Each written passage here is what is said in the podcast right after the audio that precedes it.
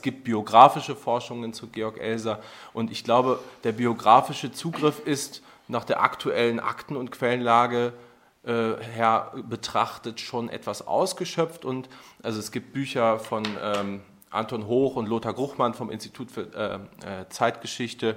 Helmut G. Hasis hat eine Biografie geschrieben. Äh, die äh, Leiter, ähm, der Leiter des, ähm, der Gedenkstätte Deutscher Widerstand, Steinbach hat auch was beigesteuert, Ulrich Renz, der Georg-Elser-Arbeitskreis in Heidenheim, der Heimat von Georg Elser oder beziehungsweise im Ort, an dem er gearbeitet hat, hat auch viel vorgelegt. Also warum sollte ich jetzt noch ein Buch äh, eine, mit biografischem Zuschnitt schreiben? Ähm, geht, wir sind mittlerweile in einer Phase angekommen, wo wir nicht mehr darüber reden müssen, ob Georg Elser allein Täter war, sondern wir müssen uns mit der, mit der Interpretation dieses Faktes auseinandersetzen. Und da gibt es in den biografischen Werken immer so äh, ich möchte sagen, einen Appendix. Äh, also es wird dann auch am Ende behandelt, ja, wie, wie, wie schmählich Elsa ignoriert worden ist und wie wenig doch die Geschichtswissenschaft, wie wenig die Politik und so weiter sich dem angenommen hat und wie sehr er verleumdet worden ist. Und das wird ja auch alles behandelt und auch dahingehend habe ich auch nicht viel hinzuzufügen und kann da sehr auf das vertrauen, was es schon gibt. Aber ähm, ich denke, dass es wichtig ist, auch sich die Frage zu stellen, warum das passiert ist, warum es so lange gedauert hat, dass Georg Elser äh, insbesondere nach dem Zweiten Weltkrieg äh, diffamiert, verdrängt worden ist.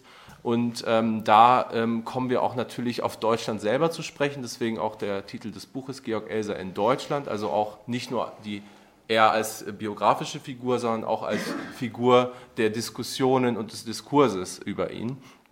Und ich denke, wir sind heute auch in einer Phase, in der wir nicht mehr eine Erinnerungspolitik gegen Elsa haben, sondern auch eine für Elsa.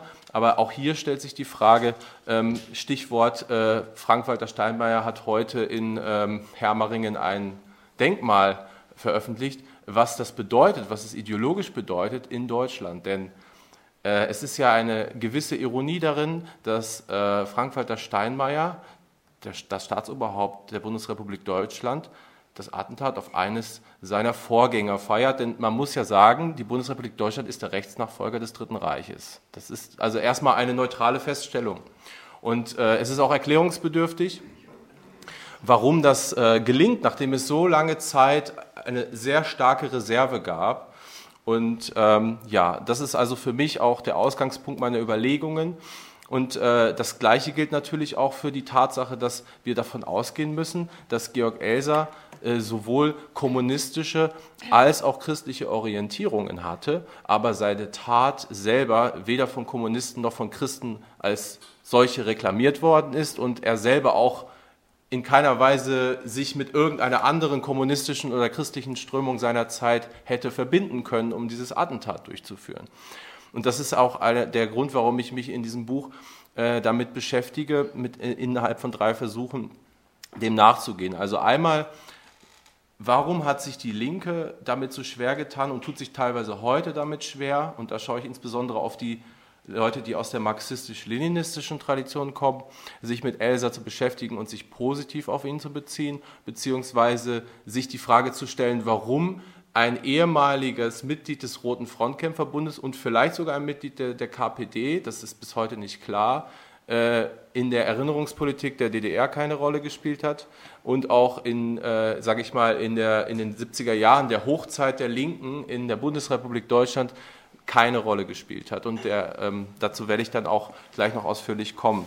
Und äh, ein, der zweite Teil äh, der beschäftigt sich dann ähm, äh, mit dem Titel Ein Attentat um Gottes Willen mit dieser Auseinandersetzung mit dem protestantischen Christentum, weil Georg Elser war protestantischer Christ. Georg Elser hat, das wurde in dem Gedicht ja auch verarbeitet, er ist in die Kirche gegangen vor, in, bei den Attentatsvorbereitungen, um, äh, um sich zu beruhigen. Und das heißt also auch christliche Motive spielen eine Rolle, aber in keiner Weise konnte er auf die deutsche Theologie der Protestanten oder auf die katholische Theologie bauen. Und ähm, da versuche ich dann auch nochmal gründlich darauf einzugehen. Ähm, und auch die Frage zu stellen, warum nach dem Zweiten Weltkrieg, und zwar ähm, ab 1945, ein evangelischer Theologe für die Diffamierung von Georg Elser nach dem Zweiten Weltkrieg maßgeblich verantwortlich ist, und das ist Martin Niemöller.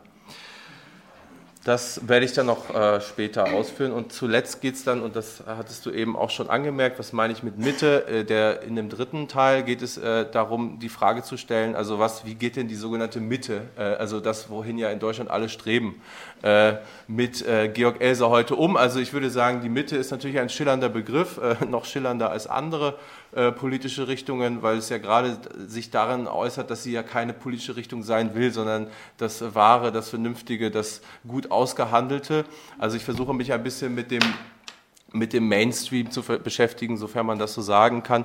Und am Ende auch die Frage zu stellen, ähm, wie kommt es, dass jetzt nach so langer Zeit äh, Georg Elser auch als Vorbild präsentiert wird und inwiefern ist das überhaupt möglich, ihn äh, in einer nicht mehr nationalsozialistischen Gesellschaft als Vorbild zu präsentieren. Das möchte ich problematisieren, weil das sehr wichtig ist, weil historische Vorbilder ähm, äh, zu benennen natürlich eine große Gefahr birgt, nämlich äh, wenn man von äh, einem, insbesondere wenn man von einer Person spricht, die ähm, mit äh, Sprengsätzen hantiert hat, die acht Menschen getötet haben.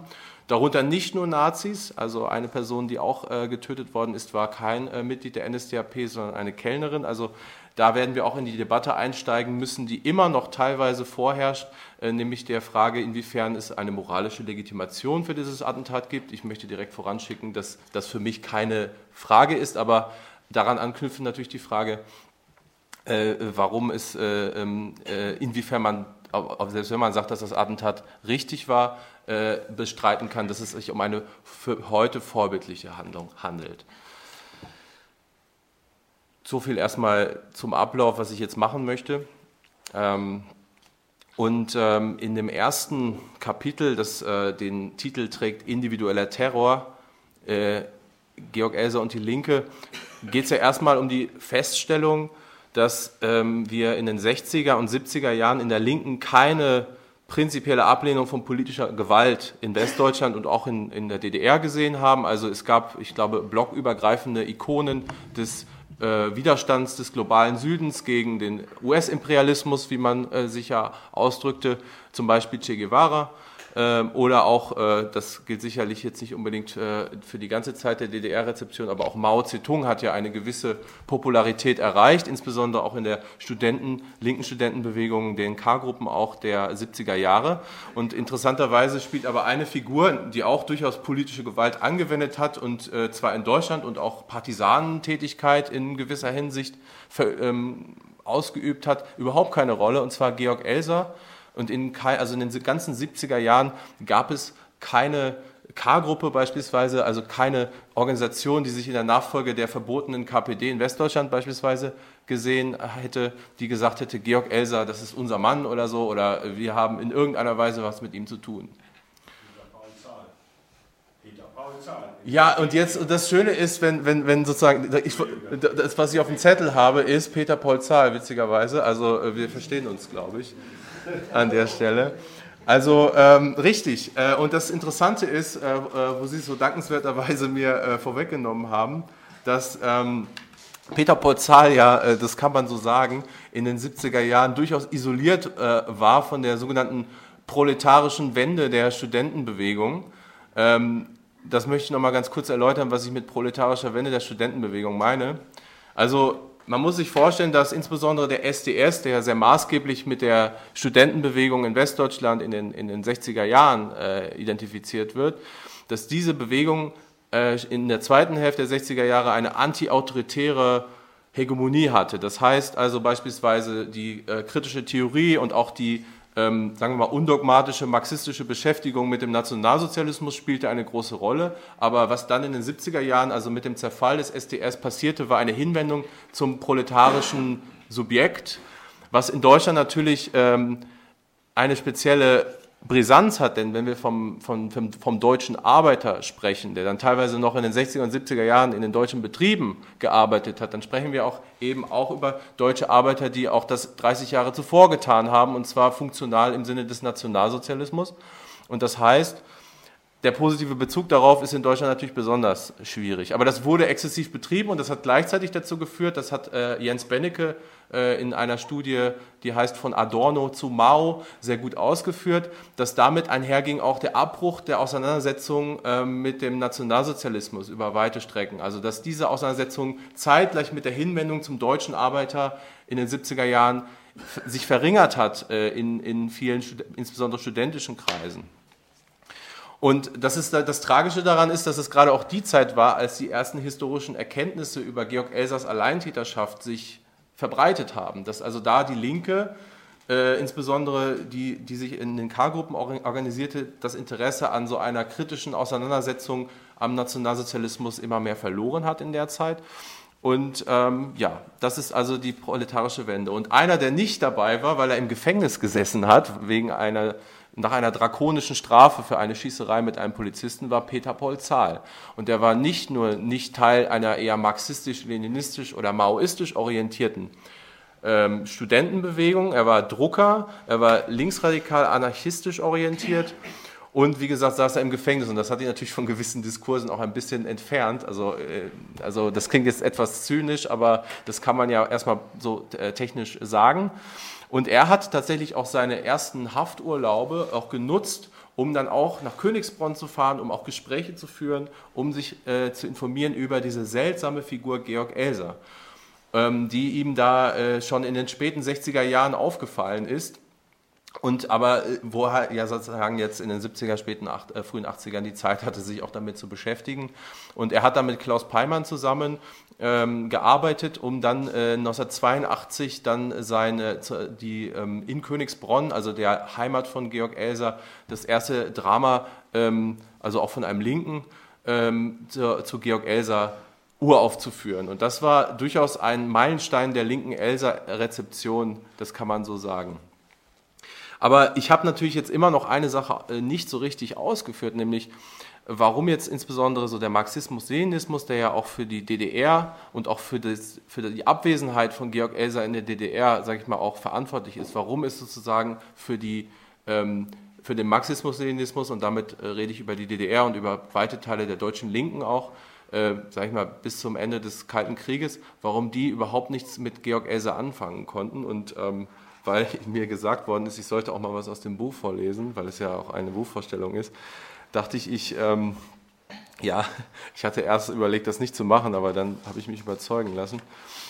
Ähm, habe ich gedacht, ich würde halt noch mal ganz kurz versuchen zu erklären, wie es denn theoretisch ähm, sich herleiten lässt, dass der Marxismus-Leninismus nicht in der Lage war, Georg Elser zu würdigen. Also, weil, äh, das kann ich jetzt schon vorweg schicken, äh, in der Ideologie der KPD in, in, dessen Umfeld Georg Elser sich auch in den späten 20er Jahren und auch noch in der Zeit des Nationalsozialismus bewegt hat, äh, hatte, äh, keine, hatte den individuellen Terror, also auch die Erschießung von einzelnen Agenten, äh, beispielsweise des Kapitals äh, und so weiter, äh, als mindestens kontraproduktiv oder sinnlos eingestuft.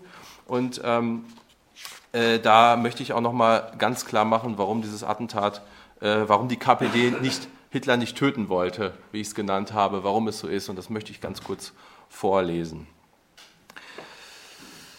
Äh, wie sich der KP-Aktivist Josef Schurr nach dem Krieg erinnerte, war Genosse Elsa, Zitat, immer stark interessiert an einer Gewaltaktion gegen Hitler und seine Trabanten. Ein solches Unternehmen konnte mit Hilfe parteitreuer Kader aus zwei wichtigen Gründen nicht gelingen. Zum einen wegen der organisatorischen Notwendigkeiten. Angesichts der Gestapo und ihres größten Verbündeten, des Denunziationseifers in der Bevölkerung, musste jeder Attentäter, Zitat, außerhalb aller bekannten, inzwischen winzigen und in Bruchstücke zerfallenen, vollkommen machtlosen, linksgerichteten Widerstandsgruppen im Untergrund stehen, die von der Gestapo so leicht infiltriert werden konnten. Das ist von Ian Kershaw aus der Hitler-Biografie, die sehr empfehlenswert ist, auch weil sie Georg Elser durchaus behandelt. Das ist, gilt nicht für äh, alle, also Joachim Feist beispielsweise, das hatten wir eben auch, äh, hat es in seiner Hitler-Biografie nicht gemacht. Und, aber was war das gewichtigere Hindernis? Das gewichtigere Hindernis war jedoch die grundsätzliche Einstellung der KPD zur Tötung von führenden Funktionären des Klassenfeinds. Der Tyrannenmord blieb eine praktische Lücke in der kommunistischen Denktradition. Deren Umsturztheorie kannte taktische Phasen der Sammlung und Reorganisation, die schließlich in einen zentral geführten Aufstand der Arbeiter münden sollten. Gegen die Wirklichkeit der deutschen Volksgemeinschaft war in der marxistisch-leninistischen Strategie indes kein Kraut gewachsen. Nach allen Anstrengungen der Parteiführung, ab 1930 nochmals die nationalistische Karte auszuspielen, hatten schließlich die Nazis die Rolle bekommen, die die KPD für ein höheres Ziel einnehmen wollte. Adolf Hitler, nicht Ernst Thälmann, wurde Anwalt des arbeitenden deutschen Volkes gegen das westliche Diktat von Versailles. Aber die Revolutionserwartung der Komintern, also der kommunistischen Internationale, blieb sich nach der Machtübernahme der Nazis fürs Erste gleich. Die Regierungsbeteiligung der NSDAP wurde bis 1934 sogar als ein eher günstiges Vorzeichen einer Polarisierung wahrgenommen. Hitler erschien der KPD als ein Agent reaktionärer Kapitalfraktionen. Die sogenannte Dimitrov-These der Komintern sah den Nationalsozialismus als, Zitat, Diktatur der reaktionärsten, chauvinistischsten, am meisten imperialistischen Elemente des Finanzkapitals. Was sollte unter diesen theoretischen Prämissen ein Attentat bewirken? Die Parteilinie zu solchen, solchem individuellen Terror hatte auch Leo Trotzki, der 1928 exkommunizierte Kopf der Roten Revolutionsarmee, bereits 1911 im Artikel über den Terror festgehalten. Demnach war die Tötung politischer und ökonomischer Agenten höchstens als Begleiterscheinung einer anlaufenden proletarischen Massenbewegung statthaft. Aus Sicht des Berufsrevolutionärs galt individueller Terror zuallererst als Disziplinlosigkeit und Ausfluss anarchistischer Unreife. Dem individuellen Terroristen nahm man den radikalen Zorn gegen seine Feinde durchaus nicht übel, galt moralische Empörung doch als legitime Triebfeder. Der Bolschewismus aber wollte den Klassenstaat als überpersönliche Apparatur begriffen wissen, die gründlich zerlegt werden müsse. Proletarische Rachelust war eine Ressource, die möglichst aufgestaut werden sollte, um zur gebotenen Stunde auf Befehl der Parteileitung abgeführt zu werden. Für die bolschewistischen Kommunisten hieß das die Sublimierung von Frustration und Rachedurst, die Unterordnung aller zerstörerischen Affekte unter strategisches Kalkül, kurzum Belohnungsaufschub. Nicht der Zustand ärgster Ungleichheit und Repression sollte den allgemeinen Arbeiteraufstand auslösen, sondern der strategisch günstigste Augenblick. Erst 27 Jahre später, längst aus der Komintern ausgeschlossen, sah sich Trotzki genötigt, unter dem Eindruck der reichsweiten Novemberpogrome gegen die deutschen Juden im Jahre 1938 seine Position gegen den individuellen Terror aufzuweichen. Die blutige Verfolgungskampagne hatte sich am tödlichen Anschlag des jüdischen Flüchtlings Herschel Grienspan entzündet, den dieser am 7. November 1938 auf den deutschen Botschaftsrat Ernst vom Rat in Paris verübte. Unter dem Titel für Greenspan gegen faschistische Pogromgangs und stalinistische Schurken verteidigte Trotzki den 17-Jährigen von einem moralischen Standpunkt gegen die Versuche der Sowjetregierung, den jüdischen Attentäter als Instrument eines Nazi-Komplotts zu diffamieren.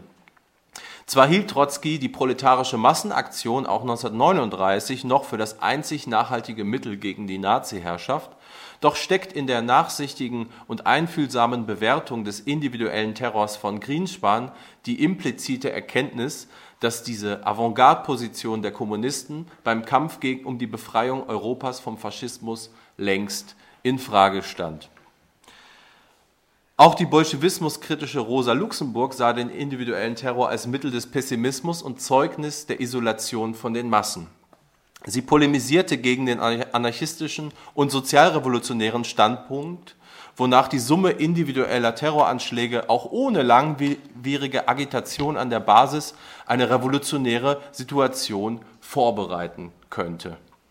Der anarchistische Kommunist und Marx-Interpret Johann Most hatte diesen Ansatz nach dem furiosen Attentat auf Zar Nikolaus II. im Jahr 1981 pointiert. Ich zitiere würde nur alle Monate ein einziger Kronenschuft abgetan, in kurzer Zeit sollte es keinem mehr behagen, noch fernerhin einen Monarchen zu spielen. Die theoretischen Reflexe könnten also dahin gehen, den individuellen Terror als des Bürgerbräu-Attentats als hemdsärmelig anarchistisches Gegenstück zum gescheiterten Massenansatz marxistisch-leninistischer Revolutionstheorie zu verstehen. Das aber würde bedeuten, Elsa habe Adolf Hitler als einen Kronenschuft herkömmlichen Zuschnitts verstanden. Davon war er allerdings weit entfernt. Die politische Neuheit der nationalsozialistischen Führungsstruktur bestand darin, dass es im Dritten Reich de facto kein höchstes Staatsamt mehr gab, das einer Person übertragen werden konnte. Jene seit dem Römischen Reich bekannte Diktatur auf Zeit galt nicht länger. Der Führer als Funktionsträger war von der Person Adolf Hitlers untrennbar. Für seine Nachfolge stand ein festgelegtes Wahlverfahren, stand kein festgelegtes Wahlverfahren, keine klare Erbfolgeregelung bereit. Die, die mythische Verschmelzung von Amt und Person im Führer Adolf Hitler stand über und inmitten jeder Staatlichkeit. Klassische Konzepte von Legitimität wurden durch die Formel vom tausendjährigen Reich und die Betonung des Bewegungscharakters aufgehoben. Soldaten der rasch anwachsenden Wehrmacht legten den Eid nicht auf das Amt des Reichspräsidenten oder des Reichskanzlers, sondern auf den leibhaftigen Führer Adolf Hitler ab. Der obligatorische Hitlergruß verschwor eine ganze Gemeinschaft. Solche affektiven Bindungen in der deutschen Bevölkerung zu vertiefen und beständig zu halten, wurde das erfolgreiche Geschäft des Propagandaministers Josef Goebbels, der die leibhaftigen Massenakklamationen der Partei durch Film und Radio selbst dort nachfühlbar machen wollte, wo die Massen nicht anzutreffen waren. Das Regime ordnete den Gemeinschaftsempfang von Hitlerreden in Betrieben, Schulen und Gaststätten an, um die Übereinstimmung von Führer und Volk jederzeit sichtbar zu machen. Es war dieser von Ernst Frenkel als geradezu körperlich beschriebene Druck der Volksgemeinschaft, der Georg Elser aus jedem Wirtshaus trieb, wenn Hitlers Stimme irgend, irgendwo erklang.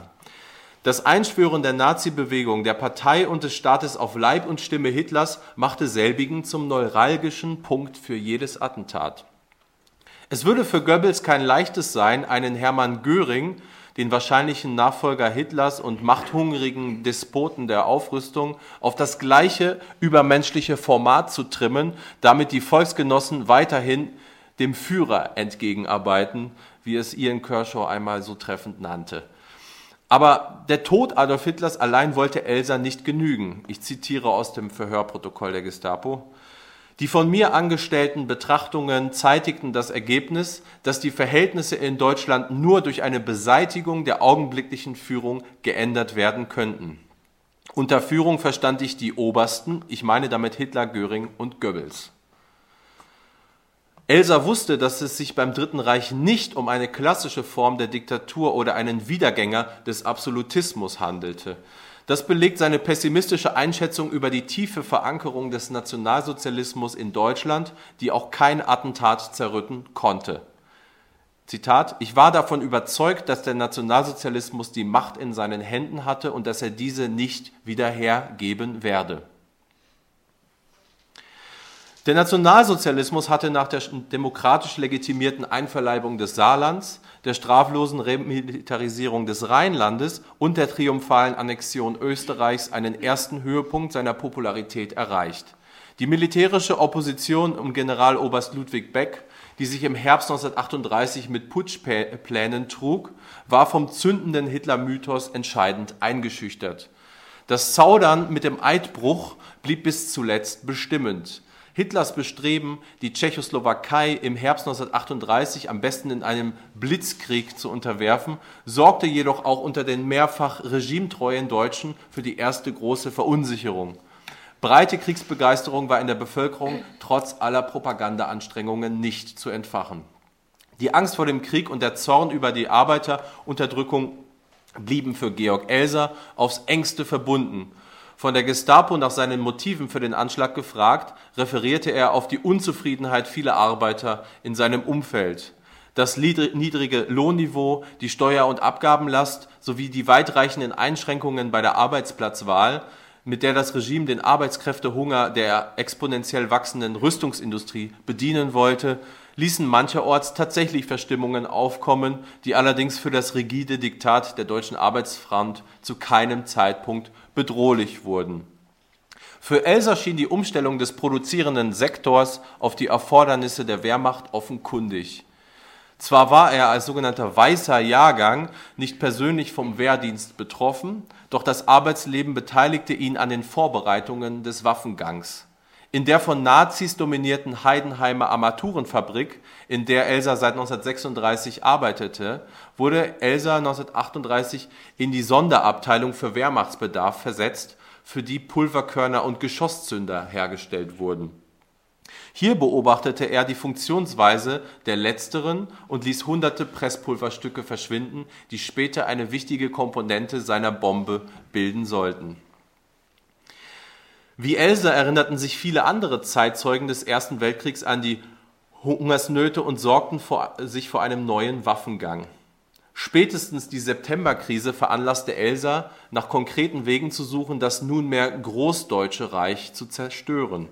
Illusionen über eine sozialrevolutionäre Wirkung seiner Tat machte er sich indes nicht. Zitat, ich war lediglich der Meinung, dass durch die Beseitigung der genannten drei Männer, also Hitler, Göring, Goebbels, eine Mäßigung in der politischen Zielsetzung eintreten wird. Die Signale aus der Zentrale der kommunistischen Internationale schienen ohnehin nicht auf Umsturz gestellt. Zitat Elsa aus dem Gestapo-Protokoll. Auch vom Moskauer Sender habe ich nie gehört, dass die deutsche Regierung und das Regime gestürzt werden müssen. Ein zweiter entscheidender Grund, weswegen Elsa seitens der KPD keine Unterstützung zu erwarten hatte, lag in der Deutschlandpolitik der kommunistischen Internationalen im letzten Jahr vor Ausbruch des Weltkriegs. Diese war zusehends auf eine Drosselung von destabilisierenden, antifaschistischen Aktivitäten in Deutschland gerichtet. Im Winter 1938/39 vereinbarten das deutsche und das sowjetische Regime, die öffentlichkeitswirksamen Angriffe gegeneinander weitgehend einzustellen. Gerd Köhnen stellt fest, Zitat, die brennenden Synagogen, die auch in den sowjetischen Medien kurz und feierlich verurteilt worden waren, verschwanden aus der sowjetischen Öffentlichkeit die Mitgliedsparteien der Komintern wurden auf ein Lagebild eingeschworen, das die besondere Bedrohung durch die deutsche Aggression in einen allgemeinen Antiimperialismus auflöste, durchaus mit einer gewissen Schlagseite gegen Großbritannien. Elsa erkannte davon abweichend eine klare Dynamik. Bereits im Herbst 1938, auf dem Höhepunkt der Sudetenkrise, war ihm einsichtig, Zitat, dass es bei dem Münchner Abkommen nicht bleibt, dass Deutschland anderen Ländern gegenüber noch weitere Forderungen stellen und sich andere Länder einverleiben wird und dass deshalb ein Krieg unvermeidlich ist. Die Komintern wollte nun eine Destabilisierung des Regimes durch kommunistischen Widerstand vermeiden, weswegen die deutschen Genossen von einer sogenannten übereinfachen antifaschistischen Propaganda und einem sogenannten primitiven Antifaschismus Abstand nehmen sollten. Ein Rückbau der illusionären revolutionären Ansprüche der KPD war prinzipiell durchaus verständlich. Von einem flexiblen Pragmatismus zeugte diese Kominternlinie der Paktperiode aber nicht, weil sie den deutschen KPlern nun die Treue zum Nicht-Angriffspakt mit Nazi-Deutschland und zugleich kommunistische Agitation in den Betrieben abverlangte. Ein geradezu unmöglicher Spagat. Elsa hatte seit dem Herbst 1938 damit begonnen, seine persönlichen Bindungen möglichst zu lockern. Die Konstruktion der Höllenmaschine und die Suche nach einem geeigneten Schauplatz nahmen ihn vollkommen ein. Das hartnäckige Bild, der Schreiner sei ein Sonderling gewesen, rührt aus, aus seinem ungewöhnlich zurückgezogenen Verhalten zu dieser Zeit. Indes von der KPD und Radio Moskau kein, indes von der KPD und Radio Moskau keinen Zuspruch für seinen Plan zu erwarten war, lieh Elsa sich die Hoffnung und Zuversicht von Gott. Durch seine protestantische Mutter leidlich im Gebet unterrichtet, suchte er jetzt, da er nur noch für die Bombe lebte, dutzende Male die Kirche auf, ganz gleich ob katholisch oder evangelisch. Zitat, es ist schon so, dass ich nach einem Gebet immer wieder etwas beruhigter war. Und äh, noch ein letzter Absatz, um das mit der KPD noch ein bisschen deutlicher zu machen. Das heißt, also überschrieben ist dieses Unterkapitel das Attentat in Zeiten deutsch-sowjetischer Partnerschaft. Die in Deutschland verbliebenen KPD-Kader waren nach einem Jahrzehnt harter Ausschlüsse und abrupter Strategiewechsel zur Linientreue getrimmt, wenn sie den Kontakt zur Parteileitung überhaupt halten konnten. Die neue Order aus Moskau ließ sich aber noch weniger mit den praktischen Problemen der deutschen Kommunisten in Einklang bringen als die vorherigen. Im Zuge der Verhandlungen um einen Nichtangriffspakt mit Hitler-Deutschland klammerte sich die Komintern sogar an vage Hoffnungen auf eine teilweise Legalisierung der KPD. Daher fasste man zur Beschwichtigung eine reformistische Reorganisierung und die Rückkehr von Kadern aus dem Exil ins Auge. Das Ziel eines antifaschistischen Umsturzes wurde mit diesem Strategiewechsel de facto zurückgestellt, denn Zitat ähm, von äh, äh, Beatrix Herlemann aus einem äh, Buch über den Widerstand, wer Steuererleichterungen und Mitbestimmungsrechte für Bauern und Handwerker fordert, wer die Legalität seiner Partei anstrebt, will erst einmal keine Regierung stürzen. Im August 1939 handelte der sowjetische Außenminister Wjatscheslaw Michailowitsch Molotow mit seinem deutschen Amtskollegen Joachim von Ribbentrop schließlich den sowjetisch-deutschen Nichtangriffspakt aus. Das bolschewistische Manöver, mit Hitler-Deutschland einen Burgfrieden zu erreichen, um den antisowjetischen Westen zeitweilig zu spalten, wirkte lähmend auf den kommunistischen Widerstand. Und ähm, was man noch hinzufügen möchte, was ich jetzt auch nicht weiter vorlesen möchte, äh, weil natürlich sollte auch noch was übrig bleiben ähm, für die Personen, die an, am Kauf des Buches äh, Interesse haben, ist, ähm, dass ähm, man auch sagen muss, dass diese klare Linie des, des gegen den individuellen Terror, die sicher auch begründet ist aus einer, einer Analyse von Gesellschaften und bürgerlicher Herrschaft, die aber nur noch bedingt oder nur noch teilweise bis gar nicht mehr auf den Nationalsozialismus und seine politische Herrschaftsstruktur zurückzuführen ist, dass das natürlich einhergeht mit einer, ähm, einer Stalinisierung der KPD, die in den späten 20er Jahren äh, immer mehr zum Vorschein gekommen ist, die auch den, äh, den Binnenpluralismus in der KPD immer mehr zurückgedrängt hat und auch immer mehr dafür gesorgt hat, dass man auf eine sehr hierarchische und äh, sehr, sehr autoritär strukturierte Parteiorganisation Wert gelegt hat. Und ähm, wenn wir uns zum Beispiel ansehen, wie die Debatten um ähm, den, den, Reichstagsbrand äh, zurückschauen, ähm, äh, das wird in dem Buch auch noch kurz erwähnt, so war es so, dass natürlich die KPD strategische und taktische Gründe hatte, ähm, äh, sich von ähm, Einzeltätern wie äh, Marinus van der Lubbe, der ähm, äh, mutmaßlich diesen Reichstagsbrand äh, im, am 27. Äh, Februar 1933 äh, verursacht hat, äh, zu distanzieren, um, äh, weil die KPD zu diesem Ta Zeitpunkt de facto, also die Jure noch nicht verboten war und man gehofft hatte, dass dieses Gewitter vielleicht vorübergeht. Aber ähm, es ist natürlich die andere Frage, ob man deswegen in dem sogenannten Braunbuch, das versucht hat, die, also die KPD-Position zu erläutern und auch zu zeigen, dass es womöglich eine Nazi-Verschwörung war, dass man da den Attentäter als äh, Freudenjungen und Werkzeug der Nazis diffamiert, also auch mit homophoben Beleidigungen arbeitet und diesen äh, sicherlich sehr spontanistisch agierenden Rätekommunisten oder Anarchisten, wie man ihn nennen will, so zu diffamieren. Aber man muss auch sehen, dass das so ein bisschen auch diese, diese Grundlage dafür war, warum ähm, man in der, also was auch zeigt, wie man mit Einzeltätern umgegangen ist, und zwar auch, sag ich mal, über, sag ich mal, die, die, die taktisch und strategisch verständliche Distanzierung von solchen Aktionen, die nicht mit der KPD-Leitung abgesprochen waren, hinaus. Und wenn man das weiß, dann versteht man vielleicht auch, warum äh, man, äh, sage ich mal, diese Verschwörungstheorien auch lange auch im linken Lager hatte, weil das, äh, das, das Problem ist natürlich, dass Georg Elser äh, viele zeitgenössische Menschen, nicht nur Leute aus dem KPD-Umfeld, aus den Kommentaren oder so, sondern viele Leute an diese Reichstagsbranddebatte äh, erinnert hat, die ja auch bedeutete, man hat sich gedacht, es passt doch den Nazis wunderbar, dass jetzt dieser Reichstagsbrand ist. Dann, dann wird ja aus der Schublade eine eine, äh, eine, eine Notverordnung gezogen, die äh, den Rechtsstaat aushöhlt und die Unterdrückung der Kommunisten intensivieren kann.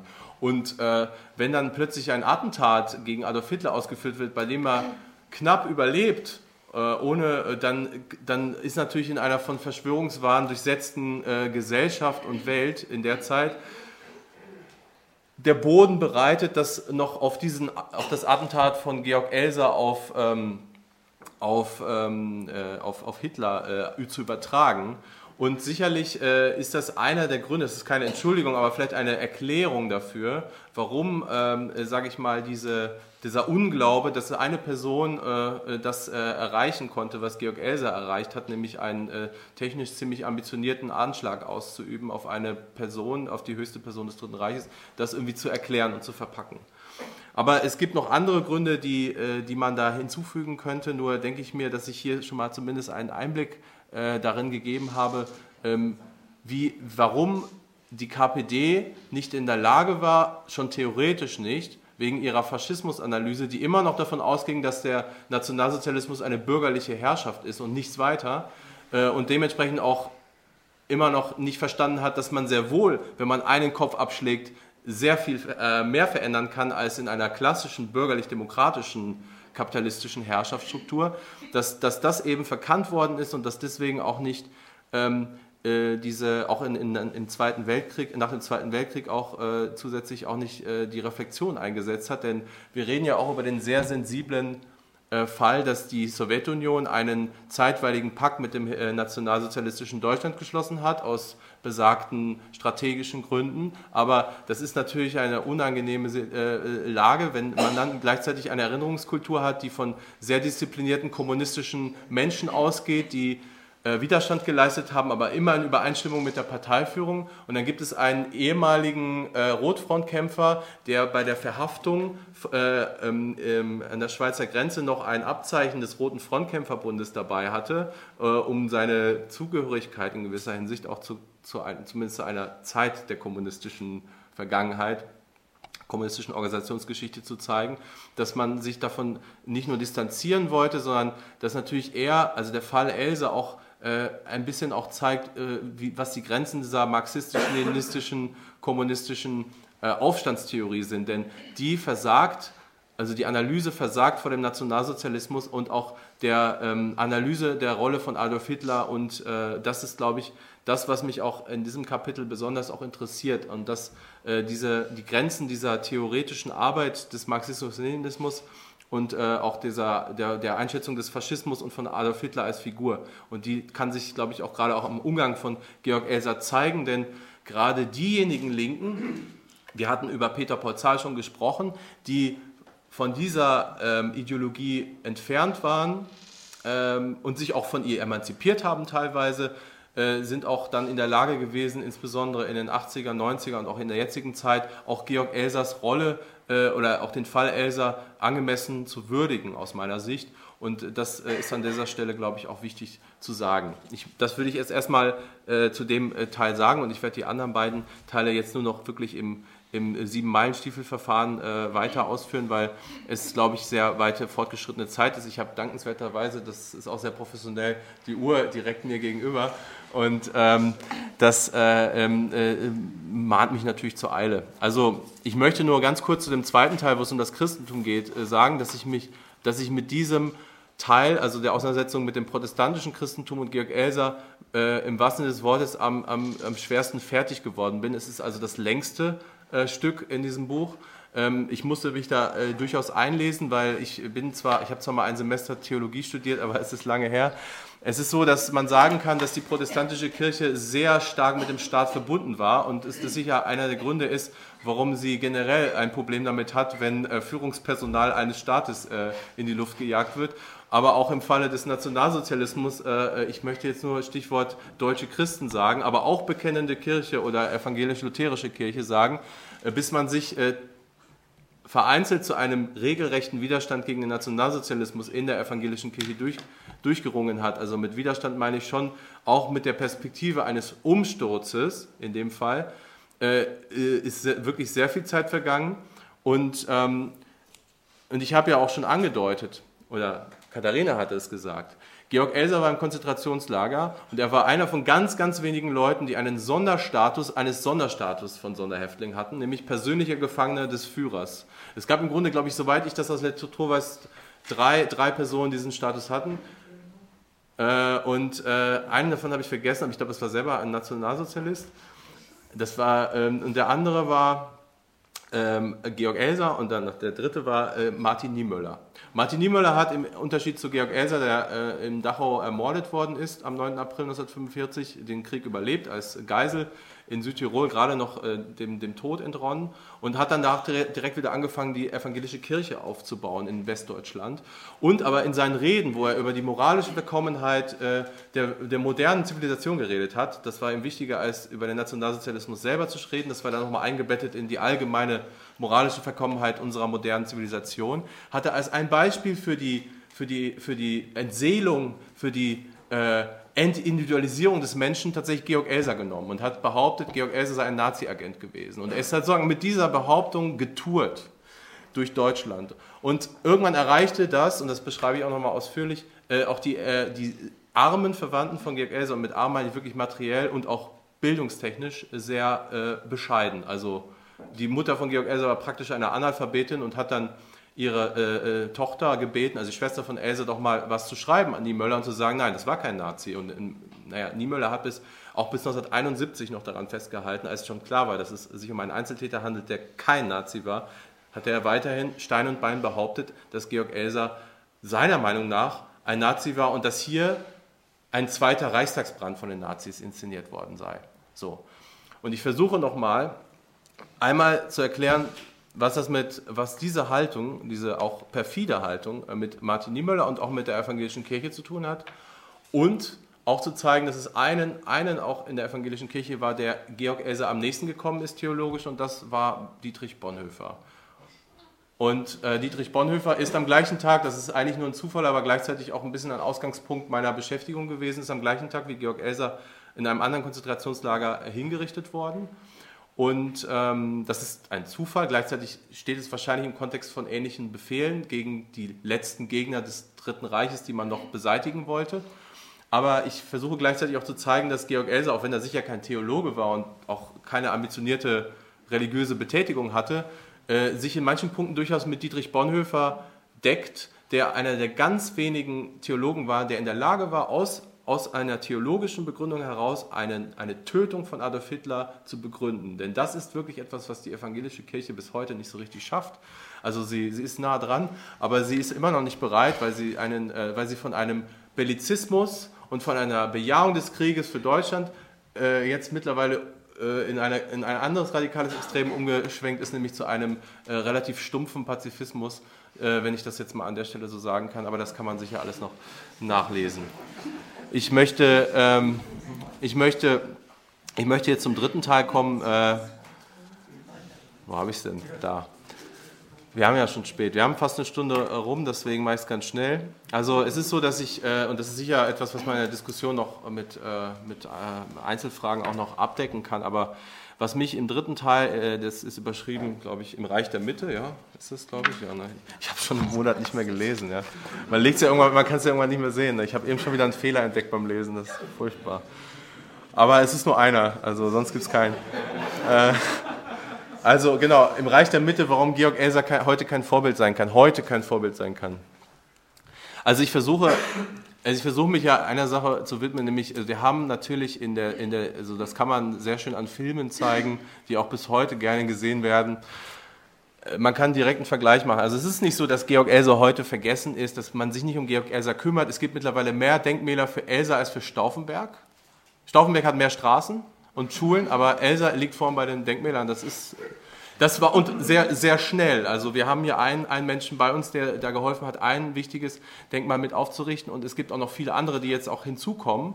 Und äh, der Stauffenberg hat natürlich seine Schwierigkeiten. Also die Verstrickung von vielen Leuten aus dem 20. Juli in den NS-Apparat sind ja bekannt. Und äh, Elsa ist dahingehend vielleicht auch ein bisschen attraktiver, weil er als etwas unbeschriebeneres Blatt auch mehr Projektions Fläche sein kann mittlerweile. Das ist auch etwas, was, was mich auch dann zu dieser These führt, dass er kein Vorbild sein kann. Aber ich will halt erstmal die, den Wandel der Rezeption beschreiben. Und was man auch zeigen kann, ist, also wir, wir, gehen jetzt mal in das Jahr 2015. Vielleicht haben einige von euch den Film gesehen mit, äh, von, äh, von äh, Georg Elser, Er hätte die Welt verändert, glaube ich, heißt es. Äh, äh, das ist also ein Blockbuster-Format, da sind berühmte deutsche Schauspieler dabei. Die, äh, und, und der Christian Friedel, guter Schauspieler, spielt Georg Elser, ja.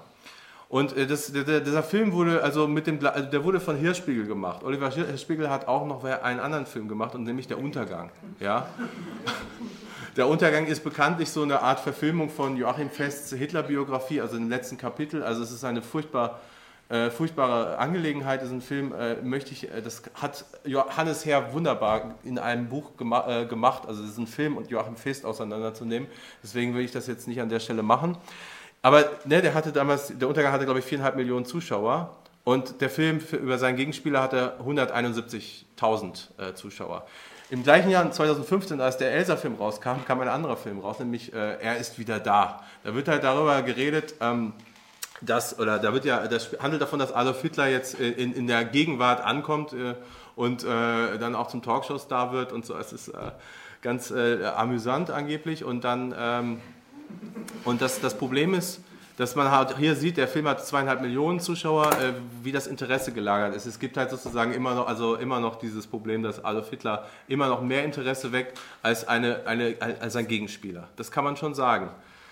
Aber und was man auch sagen kann, dass in den letzten 20 Jahren der Staat sich auch eingemischt hat und gesagt hat, ja, Georg Elser, das ist also ein, eine, ein Vor, eine Vorgeschichte der Bundesrepublik. Und dann wird aber gleichzeitig, und das ist mein Problem, unterschlagen, dass es sich auch um einen, also das, ist, das sollte man dann dazu sagen, dass es sich um einen kommunistisch und christlich orientierten Arbeiter gehandelt hat äh, und, dass seine Motive, und dass seine Motive, äh, wenn man über seine, seine Hellsicht spricht, wie Wolfgang Schäuble bei der Eröffnung von dieser Elsa-Büste in Berlin, dass, man, dass er dann so tut, als, als wäre das völlig, völlig mysteriös, wie er auf diese Erkenntnisse gekommen ist. Aber man könnte ja sagen, okay, auch die KPD hat gesagt, wer Hitler wählt, wählt den Krieg. Ja? Also egal, was man sonst von der KPD hält, den Punkt hat sie gemacht und zwar schon vor 1933.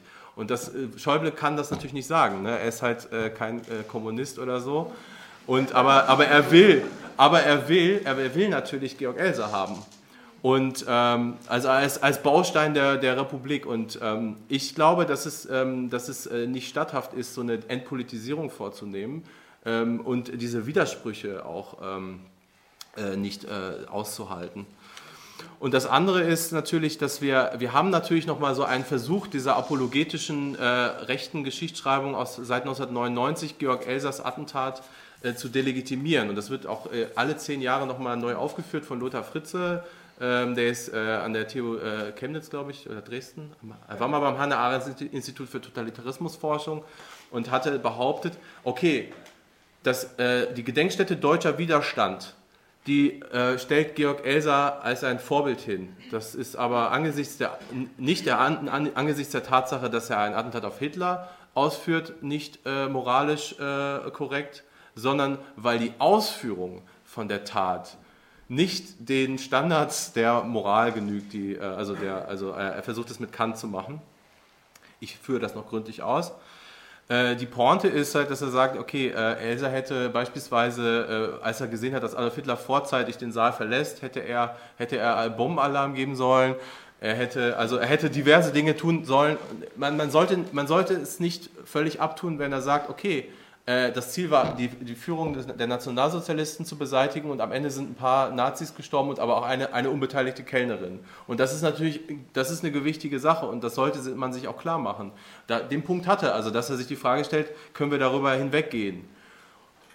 Aber, aber es wird teilweise wirklich haarsträubend, wie er einerseits, was für hohe Standards er an Georg Elser anlegt bei seiner Ausführung, aber dass er gleichzeitig so etwas also davon unterstellt, dass sozusagen alle, die nicht direkt zu diesem Führungszirkel gehören, keine legitimen Ziele waren und dass er dann von irgendwelchen ominösen Zwängen zu dieser Veranstaltung zu gehen spricht, sozusagen die unabweislich seien. Ja? Also dass er gleichzeitig auch wenn er den 20. wenn man über Unterlassung reden würde, könnte man auch sagen, moralisch ist doch problematisch, wie viel unterlassen worden ist. Ja? Und dass das nicht in die moralische Rechnung mit aufgenommen wird. Also, dass man zwar wie der 20. Juli, den Lothar Fritze sehr gut findet, sagen kann, okay, die haben aber wirklich sauber ausgeführt. Und das was auch nicht stimmt, weil der 20. Juli bedeutete auch, Hitler wurde auch nicht getötet, dafür irgendwelche anderen Offiziere, ja, irgendwelche Adjutanten. Ja, dann kann man, und dann aber sagt Fritze, naja, das ging halt nicht anders, weil er musste ja zur gleichen Zeit, musste er ja auch schon in Berlin sein, um die Befehle für Walküre auszulösen. Ja.